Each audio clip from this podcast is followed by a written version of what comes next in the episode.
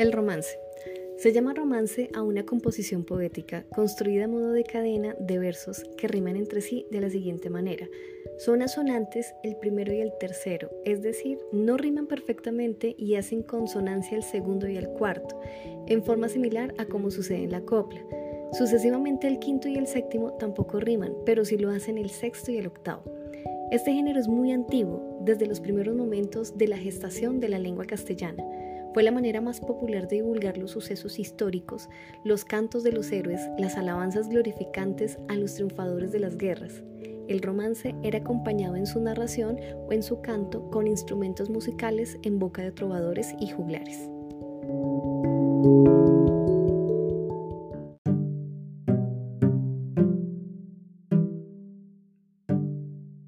En Colombia se conservan aún muchos romances antiguos de sabor épico referidos a las epopeyas de la Edad Media.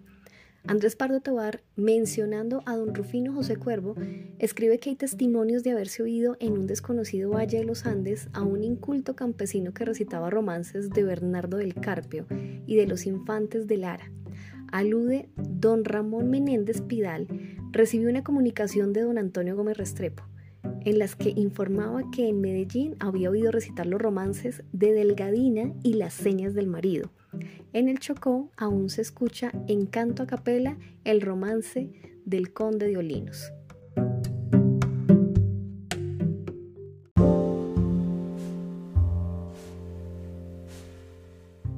Veamos un fragmento del romance de Juan Rodríguez que relata la historia de aquel audaz y valeroso conquistador encomendero de Tona, que por haber fundado la ciudad de Mérida, Venezuela, sin las licencias y trámites legales en esa época, fue perseguido por la Real Audiencia de Santa Fe, Pardo Tobar.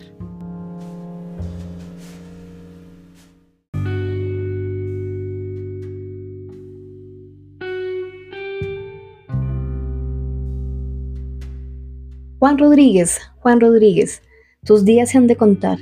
Mala pasión nos guarda en esa audiencia real. Tus pecados son ninguno, a ninguno hiciste mal, que nunca fuera delito dar al rey una ciudad. Mérida de las sierras, la hubieras de nombrar, sobre el monte fue poblada, nieve la coronará. Sus campos darán el fruto, sus tierras el sustentar, sus ríos el oro fino consigo arrastrarán, palacios tendrán sus calles, cientos se han de levantar, iglesias verán sus plazas, capillas su cristiandad.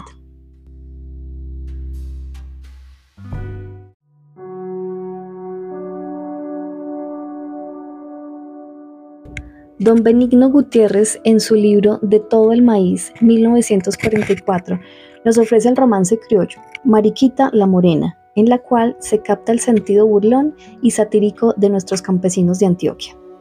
Mariquita la Morena, que vive en el Paso Real, esa es la zamba sabrosa, esa es la zamba formal, esa es la zamba que pone los hombres a adivinar, los frailes a comer hierba y los burros a predicar, los viejos a andar la calle y los mozos a rezar los negros en la tarima, los blancos a cocinar.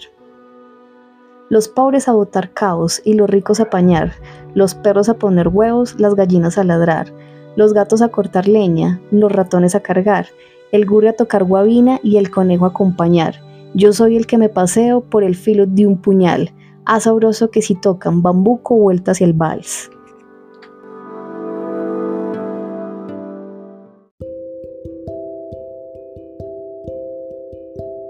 En función del canto, se ha derivado del romance en México el corrido y en Venezuela el galerón. Sin embargo, en los llanos orientales, sin discriminación de fronteras, recibe el nombre de corrido el andamiaje de los versos echados a ritmo para contrapunteo, improvisación o canto relancino.